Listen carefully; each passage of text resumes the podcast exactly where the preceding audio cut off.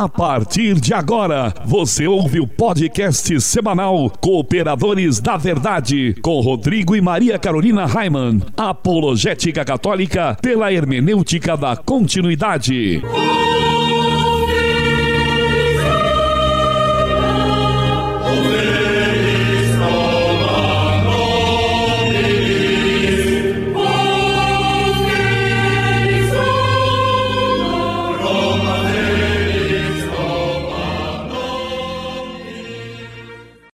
Amigo ouvinte, paz e bem. Aqui quem vos fala é o professor Raiman.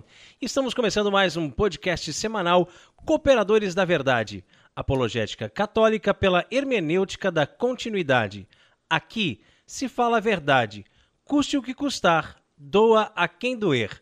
Lembrando que este programa é transmitido todas as quartas-feiras às 20 horas pela web rádio Eclésia, deidemarsantos.com.br todas as quintas-feiras, às 20 horas, pela web Rádio Navegantina, radionavegantina.com.br. Todas as sextas-feiras, às 20 horas, pela web Rádio Cristo Jovem, cristojovem.caster.fm. Todos os sábados, às 18 horas, pela web Rádio Franciscanos, radiofranciscanos.com.br. E aos sábados e domingos, às 15 horas, pela Rádio Princesa das Matas, 1560 AM. Vale agora web.com.br. E o cooperador de hoje, que temos a graça de receber mais uma vez aqui nos estúdios Joseph Ratzinger, é meu grande amigo e afilhado Peter Martins, que já é sócio conosco aqui, né, Peter? Pois é. Tudo bem, querido? Tudo bem, padrinho? Bom dia, boa tarde, boa noite a todos os ouvintes, cooperadores da verdade. E quem está também conosco é Maria Carolina Raiman, mais uma vez. É, olá, queridos amigos, nossos irmãos que vão nos ouvir agora. E vejam que a lista de, de transmissão está crescendo, né? Então, mais gente está ouvindo a gente aqui. Que Deus seja louvado. E com o objetivo de adquirirmos equipamentos novos para substituir os nossos que já estão sucateados, estamos fazendo uma vaquinha. Hum. Hum, isso mesmo, basta você entrar em nossa página no Facebook ou também no nosso site, pois lá tem mais informações de como você pode contribuir com o cartão de crédito ou boleto bancário. Em nosso momento de oração de hoje, além de todas as intenções que estão em nossos corações, nós queremos rezar por todas aquelas pessoas que já contribuíram com a nossa vaquinha online e também por todas aquelas pessoas que ainda vão contribuir. E estamos reunidos em nome do Pai, Pai, do Filho Filho e do Espírito, Espírito Santo. Santo. Amém. Que a graça e a paz de nosso Senhor Jesus Cristo, o amor do Pai e a força do Espírito Santo estejam sempre conosco. Bendito seja Deus que nos reuniu no amor de Cristo. Pai nosso que estais nos céus, santificado seja o vosso nome. Venha a nós o vosso reino, seja feita a vossa vontade, assim na terra como no céu.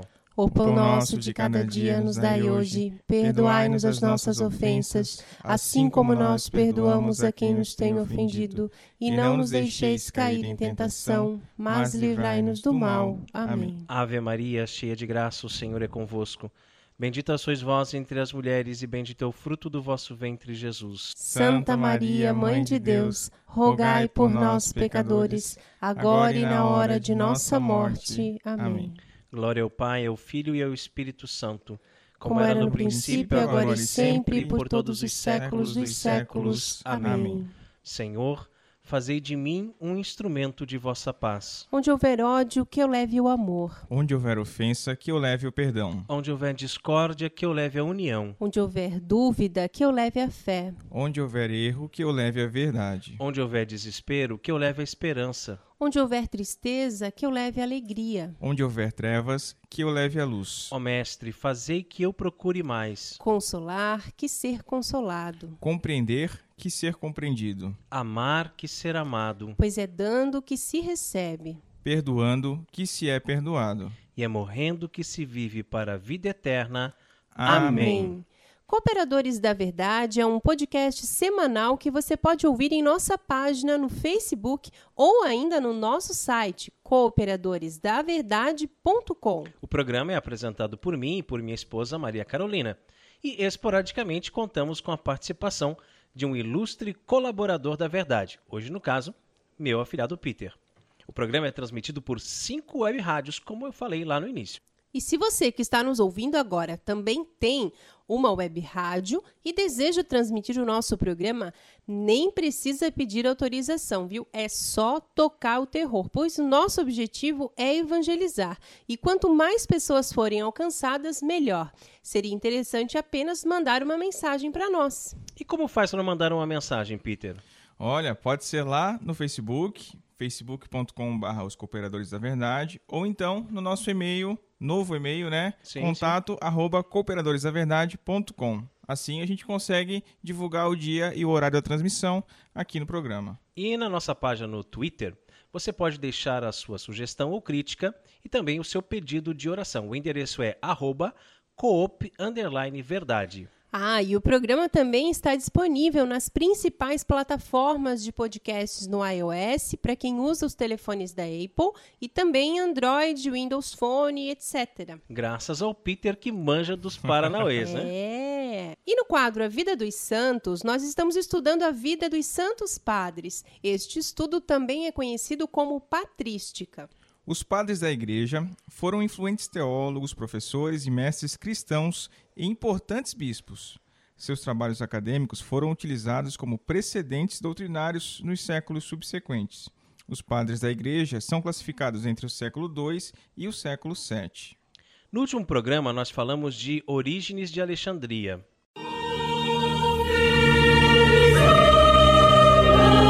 A vida dos santos.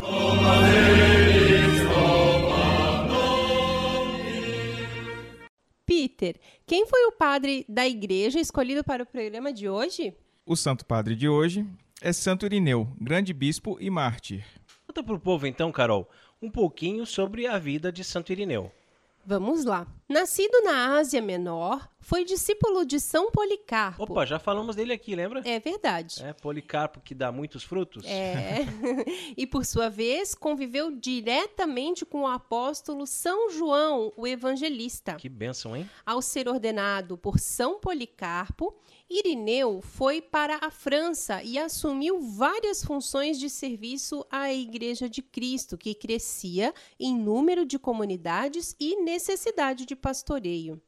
Importante contribuição deu à Igreja do Oriente quando foi em missão de paz para um diálogo com o Papa Eleutério sobre a falta de unidade na data da celebração da Páscoa, pois o Oriente corria o risco de excomunhão. Sendo fiel ao significado do seu próprio nome, portador da paz, Irineu logrou êxito nessa missão, já que isto nada interferia na unidade da fé. Ao voltar dessa missão, deparou-se com a morte do bispo Potino, o qual o havia enviado para Roma, e sendo assim, foi ele o escolhido para sucessor do episcopado de Leão. Erudito, simples, orante e zeloso bispo, foi Santo Irineu quem escreveu contra os hereges sobre a sucessão apostólica e muitos dos dados que temos hoje sobre a história da Igreja do século II. Este grande bispo morreu mártir na perseguição do imperador Severo. E muito legal a gente estar tá falando hoje de um padre que viveu no século II, né? É Exatamente, muito legal. Né? E, e, os escritos dele, a vida dele. E perceber como a igreja já estava totalmente estruturada, Sim. com os bispos, Isso. com o bispo de Roma, o Santo Padre, né? como ele foi para a França, onde a igreja estava crescendo, né? onde já haviam pequenas, é, pequenos cismas que, com conversas, com diálogos, foram resolvidos. Então já era uma igreja hierárquica, bem estruturada, bem estruturada né? no século II. E tem gente aí que tem a cara de pau de falar umas besteiras por aí aí, né? Pois é, vamos ver, vamos, vamos ver. ver. Santo Irineu também falou muito sobre Maria já, né? Ah, sim, Tem muitos claro. escritos. Se você quer conhecer um pouco mais sobre a doutrina mariana, já nos princípios da igreja, procure pelos escritos de Santo Irineu que você vai encontrar muita informação boa. É, e aí as pessoas, elas procuram, encontram e depois omitem, né? É, né? Depois omitem. Santo Irineu, rogai, por, por nós.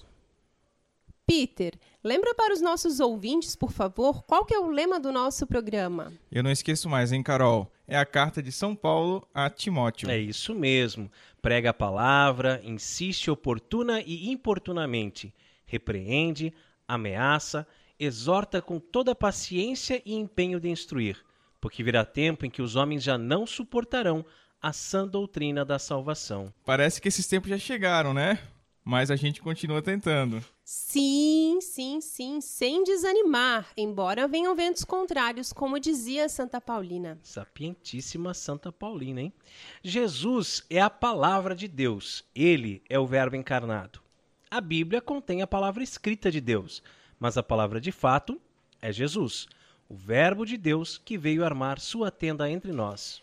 E neste quadro iremos sempre meditar sobre uma passagem bíblica que pode ser tanto do Antigo como do Novo Testamento.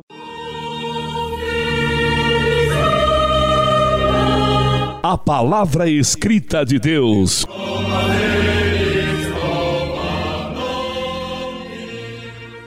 O Senhor esteja conosco. E Ele está no meio de nós. Proclamação do Evangelho de Jesus Cristo segundo Lucas. Glória a vós, Senhor. Naquele tempo, enquanto estavam caminhando, alguém na estrada disse a Jesus: Eu te seguirei para onde quer que fores. Jesus lhe respondeu: As raposas têm tocas e os pássaros têm ninhos, mas o filho do homem não tem onde repousar a cabeça.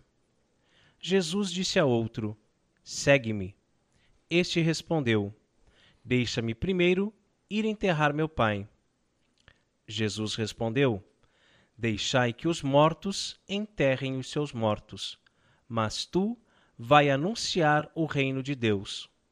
Um outro ainda lhe disse: Eu te seguirei, Senhor, mas deixa-me primeiro despedir-me dos meus familiares.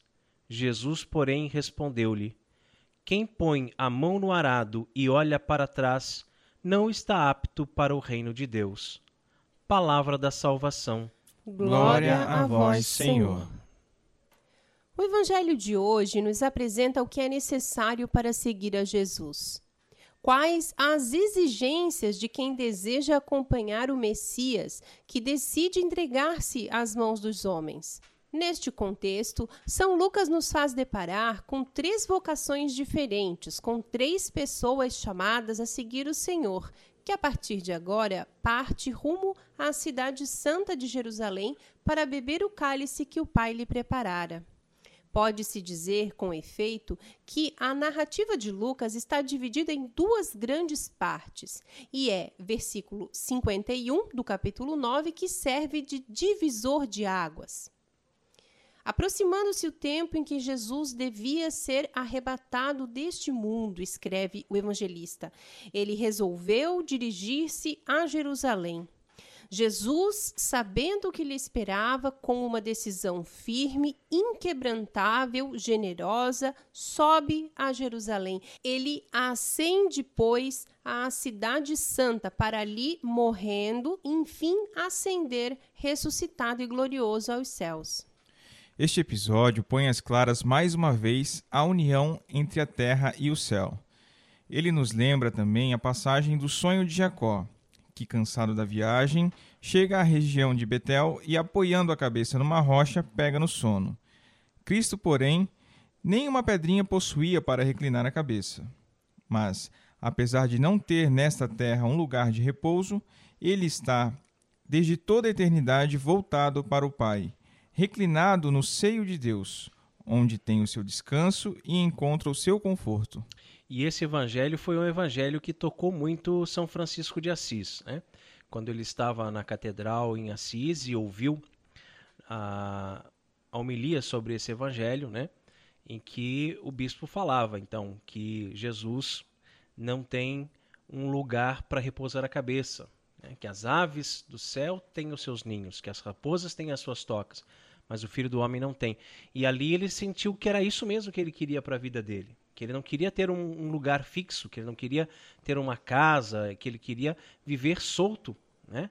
solto para poder pregar o evangelho, sem nenhum tipo de amarra, sem nenhum tipo de impedimento. Nós vimos na narrativa do evangelho vários impedimentos. Né? Deixa primeiro eu enterrar meu pai, Deixa eu primeiro eu me despedir da minha família. Então parece que sempre tem alguma coisa nos impedindo de pregar o evangelho. Sempre a gente tem algum outro compromisso, alguma outra coisa mais importante, é um trabalho, é um show de uma banda que você quer assistir, uma pizzaria que você quer ir. Sempre tem alguma coisa que está te impedindo, que está te amarrando, que, que não te deixa você é, livre, solto para pregar a palavra do Senhor. E nós temos que nos livrar dessas amarras todas e assim de, de coração puro, né? Diz assim, não, não tem nada nesse mundo que me prenda, não tem nada nesse mundo que seja mais importante do que a vida eterna, a vida que virá, né, o mundo vindouro. Então a gente tem que estar sempre projetando todas as nossas atitudes, todas as nossas ações no, no futuro, na vida futura, na vida próxima. Né? É essa escolha que eu fiz hoje para minha vida, como é que ela vai refletir lá na vida eterna? Será que isso é um ganho para mim na eternidade? Ou será que isso é só mais tempo para mim no purgatório? Né? Então, é, isso tudo lido em conjunto, né? faz com que a gente possa compreender que as Sagradas Escrituras nos revelam aqui mais uma grande e profunda verdade, tão belamente expressa por Santo Agostinho. Ao nosso coração, o nosso coração vive inquieto, intranquilo, enquanto não repousar em Deus. É nele e somente nele que podemos repousar a cabeça. E não nas consolações deste mundo, consumidas pela traça, não nos bens terrenos surrupiados pelo ladrão, é apenas em Deus e com Deus que o nosso espírito pode sentir-se em casa. Por isso que as preocupações elas são vãs, porque a gente passa por tribulações nessa vida, a gente passa por problemas, a gente passa por dificuldades, por dificuldades financeiras principalmente, né? Mas que a gente sabe que o lugar que Deus escolheu para repousarmos a cabeça é o seu próprio coração. Jesus Cristo, fazendo-se presente e pequenino na, na Eucaristia, ele nos chama hoje a desprezar toda espécie de apego, seja a família, seja o dinheiro, seja o sucesso. Ele quer que, ao longo desta peregrinação em direção a Jerusalém Celeste, nossa alma aprenda a desapegar-se um pouco e pouco a pouco das criaturas para poder alegrar-se afinal no gozo do seu Senhor. Mas é justamente isso, né, Peter e Carol? Veja só, ninguém vai nascer, nenhuma criança vai vir a esse mundo e já de cara vai se desapegar de tudo.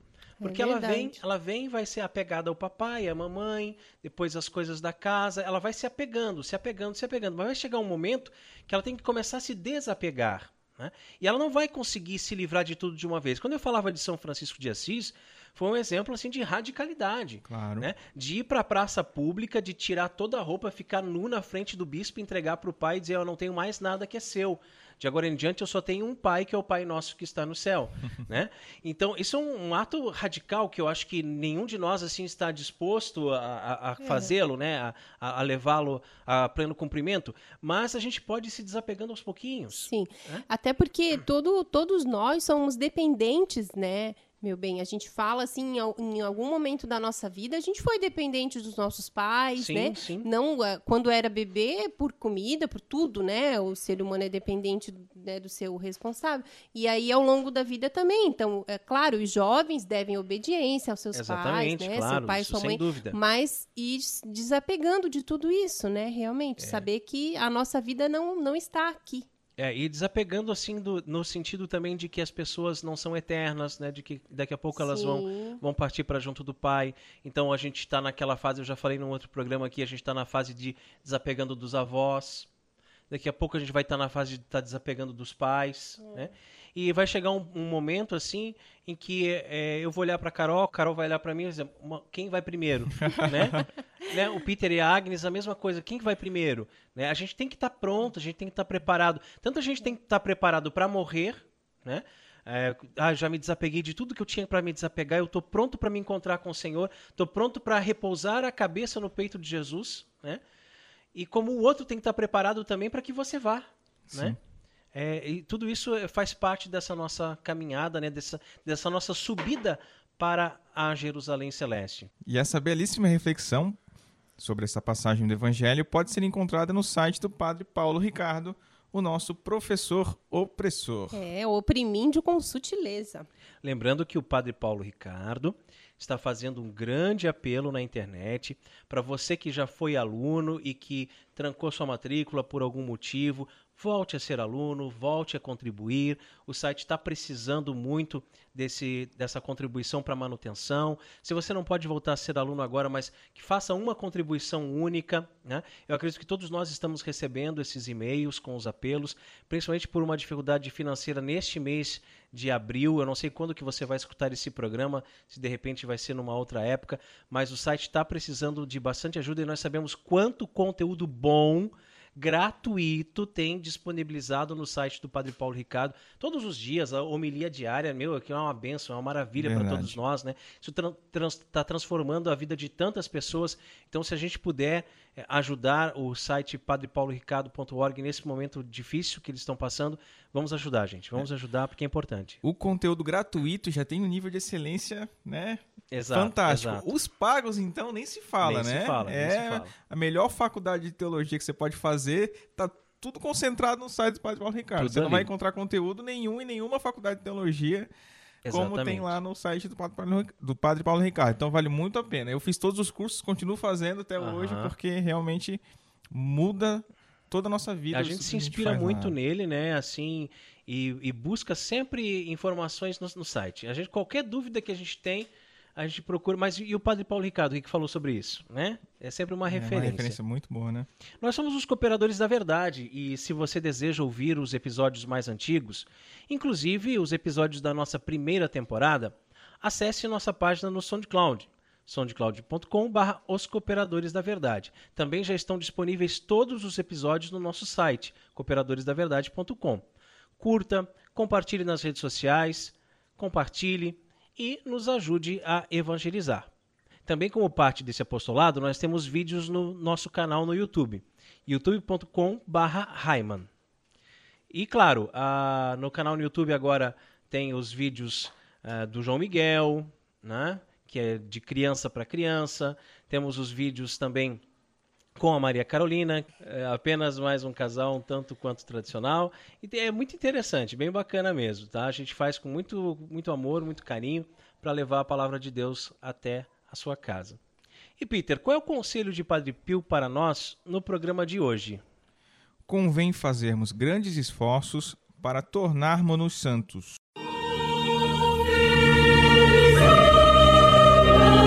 Orando com Padre Pio.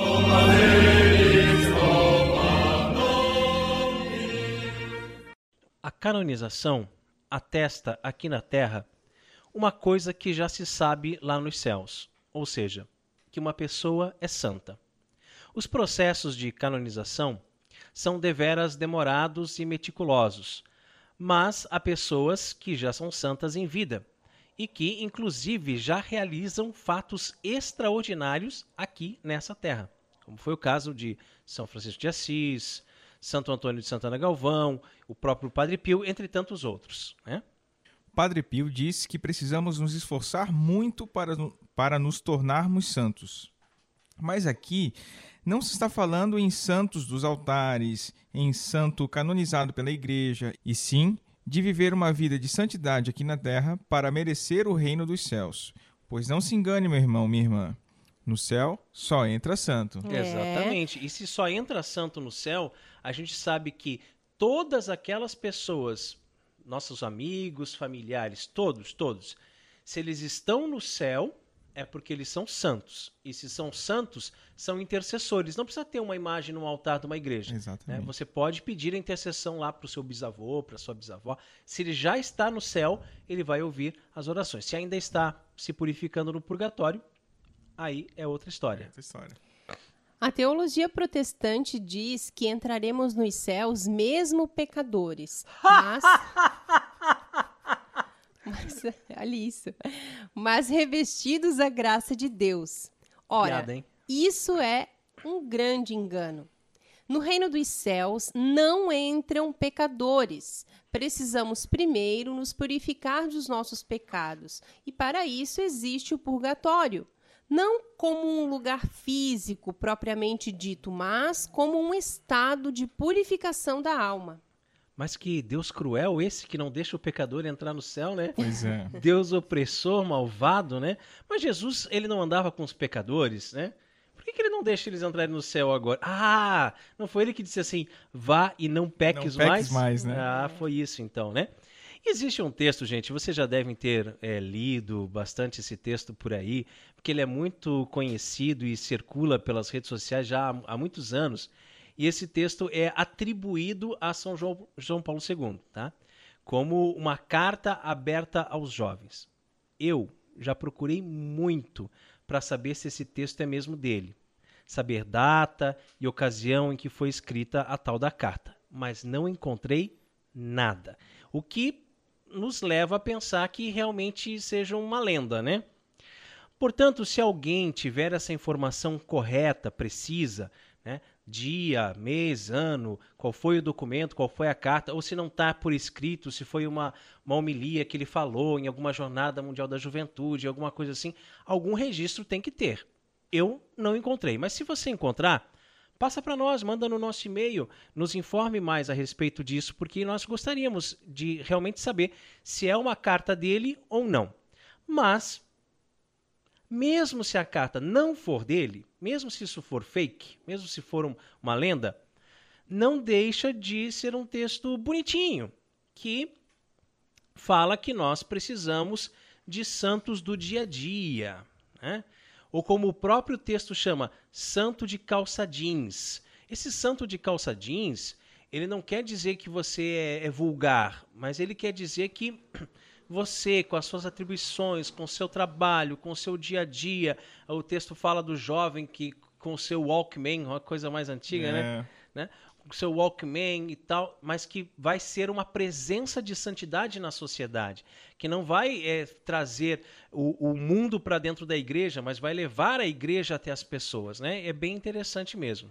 Não vou reproduzir o texto aqui, pois sei que ele já é bastante conhecido, mas gostaria de citar o finalzinho, que diz assim: Precisamos de santos que estejam no mundo e saibam saborear as coisas puras e boas do mundo, mas que não sejam mundanos. Importantíssimo, né?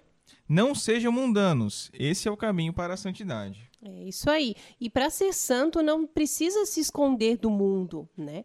Pra, não precisa se trancar e se isolar de todos, mas na vida cotidiana saber se vestir, né? Saber usar o seu vocabulário, saber se relacionar com as outras pessoas, fazendo coisas normais, mas nunca mundanas. Exatamente. Então é importante ali quando a gente falou em saber se vestir, né?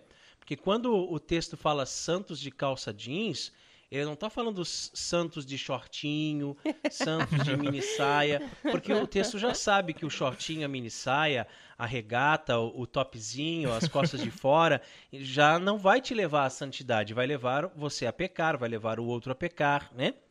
E aqui a gente pode dizer que ah, quando ele se refere à calça jeans, talvez ele, por causa da época, do contexto, né? Que o jovem não precisava, para ser santo, vestir uma calça social, uma camisa social, uma gravata. Ele Ou poderia- mesmo um hábito litúrgico, É. um hábito de, de ordem, de alguma ordem, né? Ele poderia, né, usar uma roupa do dia a dia. Mas lembrando, né, que roupa do dia a dia para o homem é diferente da roupa do dia a dia para a mulher, né? A mulher que quer se santificar, eh, geralmente busca vestir uma saia, um vestido, uma roupa decente, né? Que, que seja modesta, porque tem umas calças jeans feminina, né? é, e tem umas calças jeans aí femininas que são muito coladinhas, muito apertadinhas, que, que não levam à santidade, né?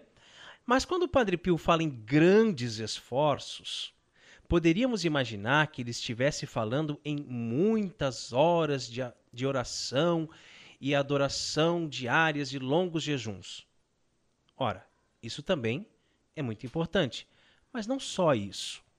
Precisamos santificar as nossas orações do dia a dia ao ir para o trabalho, ou para a escola ou faculdade, pequenas gentilezas no trânsito ou na fila do caixa do supermercado. Bom dia, boa tarde, boa noite, um sorriso no rosto. Por favor, muito obrigado, com licença. Esperar a sua vez. Fazer o bem sempre e não se deixar enganar pelas coisas do mundo. Mas também defender a sua fé católica com unhas e dentes. Não permitir que ofendam o Sagrado Coração de Jesus e sua mãe Maria Santíssima. Comungar Jesus sacramentado, nosso Deus amado, com toda a potência da tua alma. Mostrar ao mundo que você é feliz porque tem um Deus que te ama e que Ele é a pessoa mais importante da tua vida. Isso é ser santo. Que assim seja.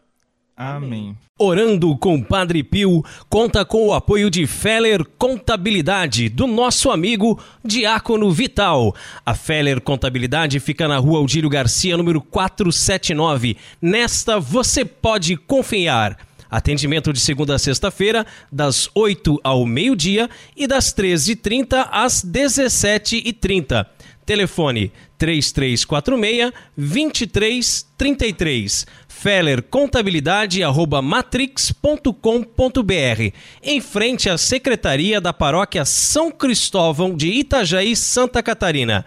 Feller Contabilidade, a sua empresa nas mãos certas. E se você também gostaria de anunciar a sua empresa no programa Cooperadores na Verdade, entre em contato conosco através da nossa página no Facebook e ajude-nos a evangelizar. E você também pode fazer a sua doação de qualquer valor para nos ajudar a melhorar o nosso equipamento e manter este programa no ar. O banco é Caixa Econômica Federal, agência 1879, operação 001, conta corrente 10610, dígito 1. Deus abençoe você. Ah, e agora chegamos a um quadro que eu gosto muito aqui nos Cooperadores da Verdade que é quando meditamos sobre São Francisco de Assis. O verdadeiro São Francisco de Assis, não esse fake que tem por aí, né?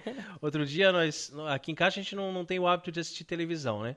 Aí um dia eu estava olhando a câmera aqui do, do condomínio, na tela, aí passei, pro, fui passar assim, parou no SBT, tava passando o filme de São Francisco de Assis. Olha. É, né? Cine Belas Artes. É, Cine Belas Artes. Aí comecei a. É um filme antiguíssimo, a gente conhece e tal, mas que às vezes é bom uma releitura, né? Comecei a ver um pedacinho dele.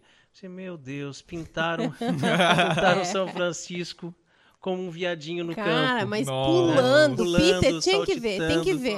É.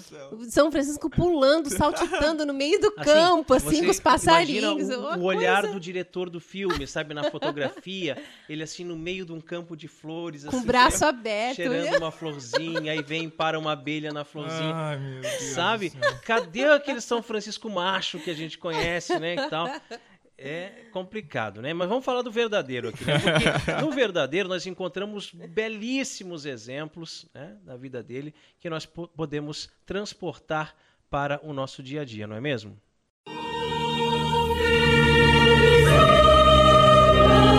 Fontes Franciscanas.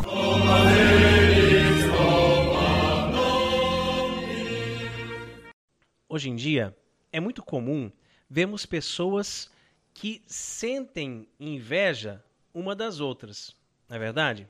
É, ao invés de se alegrarem com o sucesso alheio, desejam que todos fracassem, né? E que só ela se dê bem na vida. Eita Deus!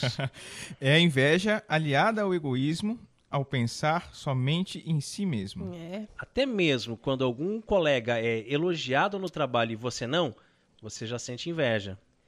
Mas Francisco de Assis tinha uma maneira muito peculiar de lidar com isso. Ele dizia que o objeto da nossa inveja é esterco. Isso mesmo, merda. Cocô. É. Tomás de Celano, quando diz que certo frade, vendo que outros irmãos moravam em um palácio, levado por não sei que vanglória, quis ser palaciano com eles não deixa-nos claro que irmãos que eram estes. Eram irmãos da ordem franciscana, será? É difícil de acreditar, né? Uma vez que sabemos que os frades na época viviam. Na época. É. junto de São Francisco de Assis, né? Viviam de forma muito simples, em cabanas humildes. É, eu prefiro acreditar que Tielano se refere a irmãos de outras congregações ou de outras ordens religiosas que naquela época moravam de fato em palácios e ostentavam muitas riquezas. Não muito diferente de determinadas comunidades eclesiais de nossos dias. Mas o fato é que este frade mencionado, ele sentiu inveja dos outros irmãos. E a inveja é algo que destrói o ser humano. O invejoso sofre muito, muito mais do que a pessoa que está sendo invejada. Aqui no Brasil existem muitas superstições e muitas delas estão relacionadas à inveja, ou também, como é popularmente, popularmente conhecido, o olho gordo. Nossa! Simpatias diversas para afastar o tal do olho gordo. Mas se esquecem de que sofre muito mais os invejosos do que o invejado. É isso aí. Deus revela em sonho para o tal frade que o objeto da sua inveja era esterco e que ele deveria dar valor ao que realmente era importante em sua vida. E quantas vezes nós também né, nos preocupamos com coisas desnecessárias e esquecemos de dar valor ao que realmente é importante, não é mesmo? Valorizamos mais as coisas do que as pessoas. Damos mais importância ao ter do que ao ser. Damos mais importância ao ganhar do que estar com as pessoas. Né? Isso é lamentável. É, bens materiais vão e vêm, né? mas o que realmente importa é quem nós somos, nosso caráter, nossa bondade, nosso coração. Dessa vida nada levaremos, a não ser a nossa personalidade que está gravada em nossas almas. No sonho, o frade viu os referidos irmãos postos para fora da casa dos frades e separados de sua companhia. Viu-os também a comer numa vilicíssima e imunda gamela de porcos, onde havia grão de bico misturado com esterco humano. Diante disso, o frade ficou assustadíssimo e, quando se levantou pela manhã, já não queria mais saber de palácios. Que nós também possamos enxergar que as coisas do mundo são esterco e que a felicidade verdadeira só encontramos em Deus nosso Senhor. Que assim seja. Amém. Amém. Fontes Franciscanas conta com o apoio da Livraria Católica Auxílio dos Cristãos. Artigos religiosos. A Livraria Auxílio dos Cristãos fica na Praça Governador Irineu Bornhausen, centro de Itajaí, no estacionamento da Igreja Matriz do Santíssimo Sacramento calendários, bíblias, livros, artigos litúrgicos, camisetas, cartões, presépios, crucifixos, imagens sacras, CDs, DVDs e muito mais. Telefone 3349-0692. 3349-0692. Livraria Auxílio dos Cristãos. 21 anos de tradição.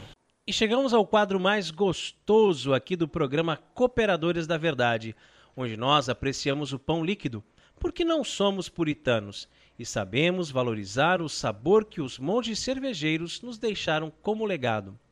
Bem na hora mesmo, pois eu não aguentava mais de sede.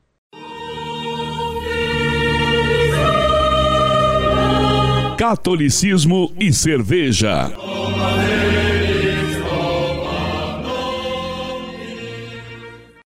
Oremos. Abençoai, Senhor, esta criatura a cerveja, que da riqueza do grão vos dignastes produzir, para que seja remédio salutar ao gênero humano. Concedei ainda, pela invocação do vosso santo nome, que quem quer que dela beba receba de vós a saúde do corpo e a tutela da alma. Por Cristo nosso Senhor. Amém. Amém. E a cerveja de hoje é uma Opa Beer 10 anos. Cerveja edição especial de aniversário Opa Beer 10 anos 600 ml. É um clássico estilo belga. A cerveja Opa Beer, edição especial de 10 anos, é maturada em barris de whisky. Possui aroma amadeirado com notas de caramelo e amêndoas torradas. Muito bem, então o estilo é uma Strong Gold Ale. Tem uma cor dourada, Aliás, muito bonita essa cor, né? Bem Verdade. Uma, uma, espuma ó, que, que, persiste, né? Tem um teor alcoólico de 9%. Essa é para derrubar a Carol. A Carol já vai começar a falar com a língua enrolada daqui a pouco. É, o amargor é bem baixinho, 15 IBU. Temperatura ideal entre 3 a 10 graus. E o tipo de copo é a tulipa. É, em comemoração aos seus 10 anos de fundação, a Opa Beer lança esse clássico estilo belga. Maturada em barris de uísque, Possui coloração dourada e aroma amadeirado, com notas de caramelo e amêndoas torradas. O seu sabor destaca notas de especiaria, lúpulo e uma alegre doçura alcoólica. Olha que interessante. É, eu quero experimentar uma essa alegre, alegre doçura. doçura. Se a gente rir muito aqui, né? No É. próximo quadro, vocês já sabem a alegria alcoólica aí. a harmonização. A Opa Beer, edição especial 10 anos, harmoniza com frutos do mar, especialmente camarões, hum, carnes mais condimentadas, como as de caça, suína, javali e porco do mato. Hum, e capivara, será que Pois tem? não, é. né? Não, né? Capivara? Hã? Hã? Vamos lá? Eu dispenso. E também bovinas temperadas com alecrim, alho poró, sálvia e especiarias. Também cai bem com aves, pato e marreco e algumas carnes mais gordurosas. Fica bem com tudo, né? É, tá vendo que fica bem com tudo mesmo. Mas nós viemos aqui para beber ou para conversar? Ein Prosit. Der Gemütlichkeit. Hum, Fantástica, hein? nossa, Fantástica. Olha, a doçura alcoólica Meu você já sente na hora, né? que que é isso? Nossa, que delícia! Esse sabor de caramelo ali que falou, né? Uhum. Nossa, muito, muito, muito forte. Que Desce delícia! muito bem, né? Desce muito bem. Ela é Nossa, bem suave, não é amarga, né? que delícia, cara. Muito bom. Uma cerveja doce, né? Doce, doce. Uhum. Olha, muito gostosa mesmo. Uma, uma cerveja especial mesmo. Está de É. parabéns a Opa Beer por essa edição dos 10 anos, hein? A gente que em, alguns dias atrás tomamos aqui uma de 5 anos, né? É, bem diferente. Não foi no né? programa, né? Não, foi, no foi, programa. é, Nós mas bem diferente. anos. Mas a de 5 anos ela é envelhecida em barris de carvalho. E agora Já é tô, bem já tô esperando diferente. os 15 anos. Pois é. Uma delícia, delícia. Nossa, gostei muito dessa cerveja. A Opa Beer, assim, na minha opinião, faz cervejas muito boas, Muito né? boas, né? Muito, Muito boas. boas. Eu gosto muito da, da Opa Beer. Ah, e se você produz cervejas artesanais e gostaria de ter a sua cerveja degustada aqui no programa Cooperadores da Verdade, entre em contato conosco. Catolicismo e Cerveja conta com o apoio da Beer House Cervejas Especiais, empório especializado em cervejas nacionais e importadas, com agradável espaço para degustação e inúmeras opções para presentes. Produtos para harmonização, copos, taças, kits e cestas e, é claro, muita cerveja. Aberto ao público de segunda a sexta, das 15 às 23 horas, e aos sábados, das 10 às 22 horas. A nossa missão é trazer o universo cervejeiro cada vez mais próximo dos apreciadores dessa bebida inigualável. A Beer House está situada à Avenida Coronel Marcos Conder, número 950, Sala Térrea, Centro, Itajaí, Santa Catarina. beerhousemkt@gmail.com. Fone 3045 5821. Beer House, a primeira casa cervejeira de Itajaí. E nos próximos programas do quadro A Hora da Treta, nós iremos responder a uma série de questionamentos e acusações que normalmente são feitas pelos nossos irmãos separados, os protestantes. Esses questionamentos, acusações e também mentiras que são propagadas e propagandeadas aos quatro cantos foram extraídos de um vídeo do YouTube. Diferenças entre cristianismo bíblico e catolicismo romano, que hoje tem mais de 100 mil visualizações, ó, muita coisa, hein? Muita coisa, né? E mais de 2 mil likes, o famoso gostei, né, o joinha. O vídeo é da primeira igreja presbiteriana de Goiânia e é apresentado pelo pastor, o reverendo Augustus Nicodemos.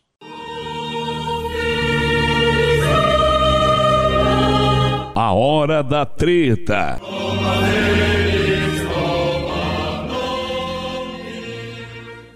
Nicodemos tem 63 anos, segundo o Wikipédia, e é bacharel em teologia, mestre em Novo Testamento e doutor em interpretação bíblica pelo Seminário Teológico de Westminster, na Filadélfia, Estados Unidos, segundo a sua própria página no Facebook. Né? Ele é, sem dúvida, uma das maiores autoridades em teologia protestante aqui no Brasil, reverenciado por praticamente todas as vertentes do protestantismo como o grande teólogo e pregador das doutrinas protestantes. Por isso, é uma grande honra até, né, para nós cooperar com a verdade a partir do seu vídeo. Hoje ele é pastor da primeira igreja presbiteriana de Goiânia. Podemos iniciar este quadro falando que praticamente tudo o que o pastor fala neste vídeo sobre catolicismo carece de correção. Nos atentaremos apenas aos assuntos que achamos mais relevantes. Se você quer assistir o vídeo, inteiro, vamos disponibilizá-lo no post deste programa em nosso site, cooperadoresdaverdade.com. Assista o vídeo, ouça a série de programas que nós estamos gravando sobre ele e comente o que achou, tanto em nosso site quanto em nossas mídias sociais. É importante falarmos também que não cabe a nós o julgamento sobre as reais intenções do pastor Augusto Nicodemos em falar tais coisas sobre a Igreja Católica. Não sabemos se o que ele fala é por desonestidade intelectual ou apenas por ignorância, mas cremos que seja justo dizer que sim, faltou um grande compromisso para com a verdade da parte do pastor. Se não por desonestidade, ao menos por desleixo e falta de vontade em compreender o que realmente ensina a doutrina católica, em recorrer aos documentos e em analisar os fatos históricos facilmente comprováveis, o que vamos demonstrar ao longo dessa série. É uma das grandes mentiras que costumeiramente nós católicos temos que responder é a de que a Igreja Católica surgiu apenas com o imperador do Império Romano Constantino. E é justamente com essa mentira, depois de falar sobre números estatísticos, que o reverendo Augustus Nicodemos inicia efetivamente o seu comentário sobre a Igreja Católica. Nas palavras dele, embora a Igreja Católica tenha começado com Cristo, na verdade ela toma forma a partir de 324, com o decreto do imperador Constantino, que torna o cristianismo a religião oficial do Império Romano, e ainda, segundo o pastor Nicodemos, não se conformando com a pureza do evangelho simples, a igreja então acrescenta ritos pagãos e modifica suas doutrinas. É para rir ou para chorar, gente? Pois Pois é, então. né? Pois bem, responderemos essas palavras do pastor utilizando como fonte os autores Dom Estevão Bittencourt, o americano Bob Stanley e o notabilíssimo historiador francês Daniel Hopes, que tem uma belíssima coleção Sim, de sim. história da igreja em 10 volumes ah, em português para vender aqui no Brasil pela editora Quadrante. Vale muito a pena, hein? Também os escritos dos Santos Padres, contidos na coleção patrística da editora Paulus. Tudo carece de correção nessa afirmação inicial do reverendo Augustus Nicodemos, a começar pela data. Foi em 313, com o Edito de Milão, que Constantino deu liberdade aos cristãos, que até então eram duramente perseguidos pelo Império Romano. É importante destacar que Constantino não fez do cristianismo a religião do Estado, como alega Nicodemos mas apenas deu-lhe a liberdade para se expandir. O imperador Teodósio I foi quem, no ano de 380, oficializou o cristianismo como religião oficial do Império Romano. Aí a gente já vê uma grande confusão Sim, histórica, né? Exatamente. Confusão de datas, confusão de nomes de imperadores. Já parece que a pessoa não sabe do que está falando. Sim, sim. Houve 32 papas antes do Edito de Milão. E neste período em que Constantino cessou a perseguição aos cristãos pelo Império Romano, o papa era São Melquíades. A igreja já se denominava católica muito antes disso. E o primeiro registro que temos para comprovar é a carta de Santo Inácio de Antioquia à igreja de Esmirna, entre os anos de 67 e 110. O credo apostólico, este mesmo que nós rezamos até hoje nas missas, é datado por volta do ano 150 e também não nos deixa dúvidas quanto a isso. Creio na Santa Igreja Católica. Outros documentos e também escritos dos Santos Padres ainda atestam que a Igreja, apesar da perseguição, desde o início já estava estruturada e institucionalizada, com as suas regras, costumes, com sua hierarquia eclesiástica, com a liturgia da Santa Missa, belíssimamente escrita por São Justino, né, que nós o conhecemos nos programas Exato, passados. Até acho que foi com Peter mesmo, Sim, né? aham. É verdade. E até com o seu primeiro catecismo, o Didaquê. Apesar de, neste primeiro momento, o reverendo não citar quais os ritos e doutrinas que, na opinião dele, foram acrescentadas ou modificadas pela Igreja Católica, fazendo-a abandonar a pureza do Evangelho simples, podemos supor, com base no que costumeiramente ouvimos de nossos irmãos separados, que esteja se referindo aos dogmas marianos: virgindade perpétua, maternidade divina, imaculada conceição e assunção de Maria. É, porque é difícil a gente conseguir entender o que, que este pastor quer dizer com pureza do evangelho simples. Existe o evangelho simples e o evangelho composto? É, eu acredito que a pureza do evangelho simples seja o evangelho que ele acredita que seja simples. Que né? ele acredita, né? Que ele descomplicou, ele simplificou, né? Não sei. Bom, estes dogmas e doutrinas marianas que a gente acabou de citar também encontram-se nos escritos dos Santos Padres antes mesmo de Constantino e antes mesmo do Edito de Milão. Não entraremos em detalhes agora, pois certamente falaremos sobre os dogmas marianos em programas próximos, mas apenas para exemplificar nos escritos de Santo Irineu de Lyon, Santo Hipólito, São Justino, Orígenes, Santo Atanásio, Santo Hilário, São Basílio, São Gregório, Santo Ambrósio, estava ficando cansado já, e tantos outros ainda, todos estes antes do ano 400, a grande maioria antes de Constantino, já comprovam a devoção a Nossa Senhora e contém o fundamento desses dogmas marianos desde o início da igreja. É, inclusive o próprio São Lucas, que escreveu o Evangelho e escreveu os Atos dos Apóstolos, ele pintou uma imagem de Maria belíssima, né, que, que foi venerada por muitos e muitos anos, aquela imagem pintada pelo, pelo evangelista. Então, isso é, só. é, é início da igreja, né? é o começo de tudo, gente.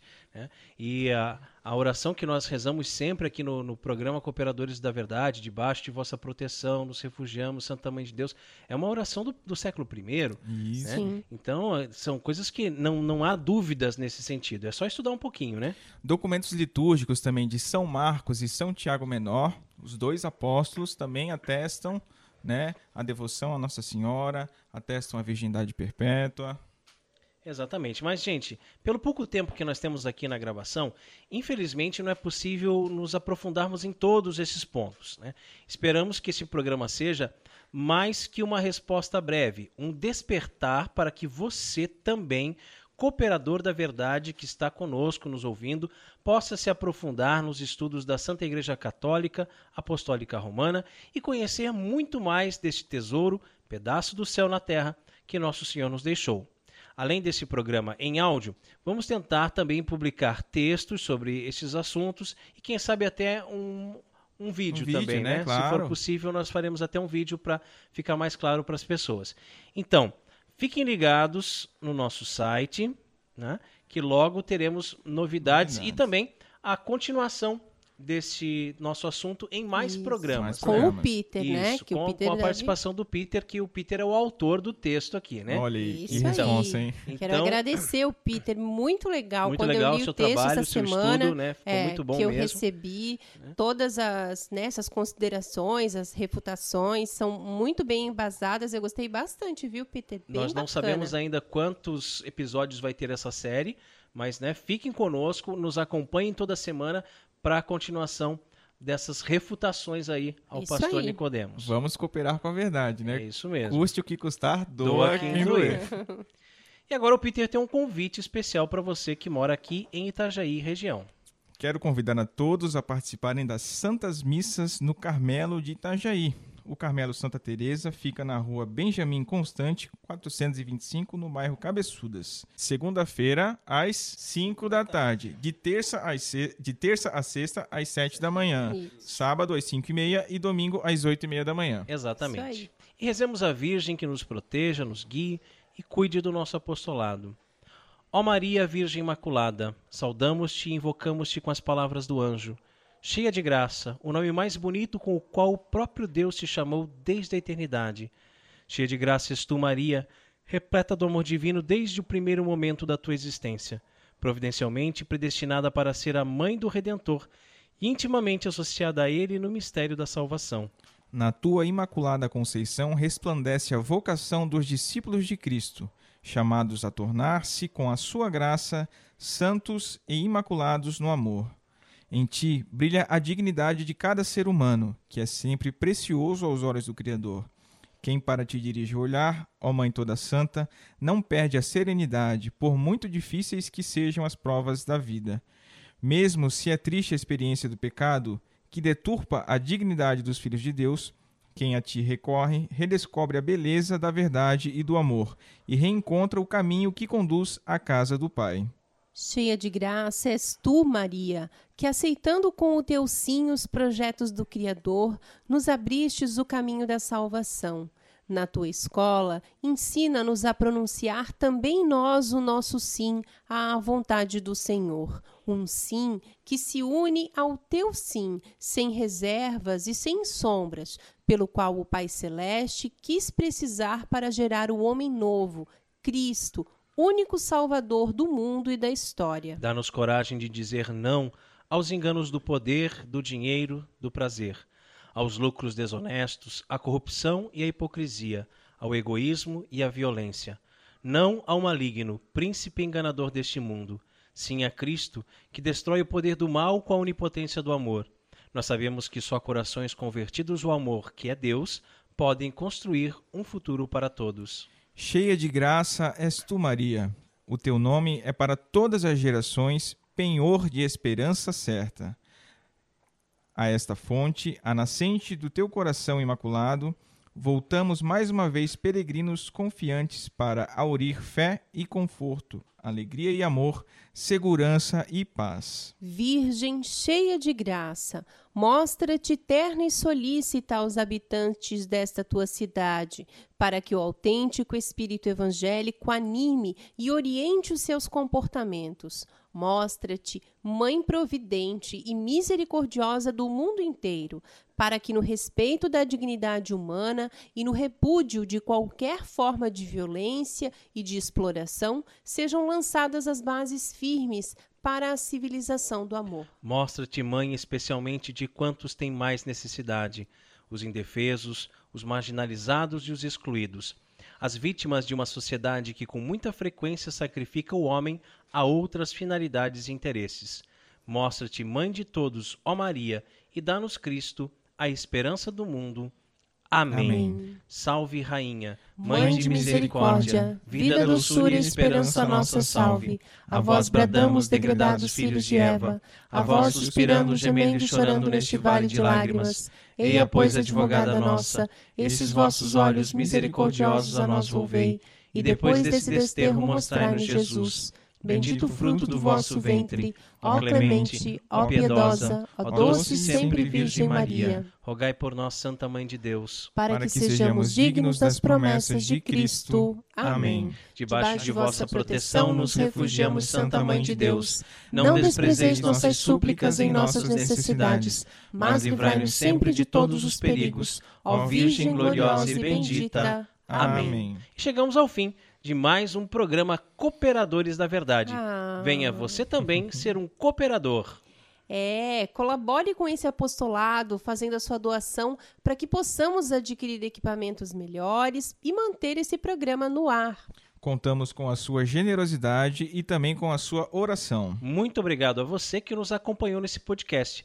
Ajude a divulgar compartilhando nas redes sociais. Muito obrigado, padrinho, Carol, obrigado a todos os ouvintes até a próxima. Obrigada também, Peter. Muito obrigada, meu marido, a todos os nossos irmãos que estão conosco. Divulguem, compartilhem, né? Esse programa é muito importante para nós. Salve Maria. Salve Maria. Obrigado, Peter. Obrigado, Carol, meu benzinho. Deus abençoe a todos. Paz e bem.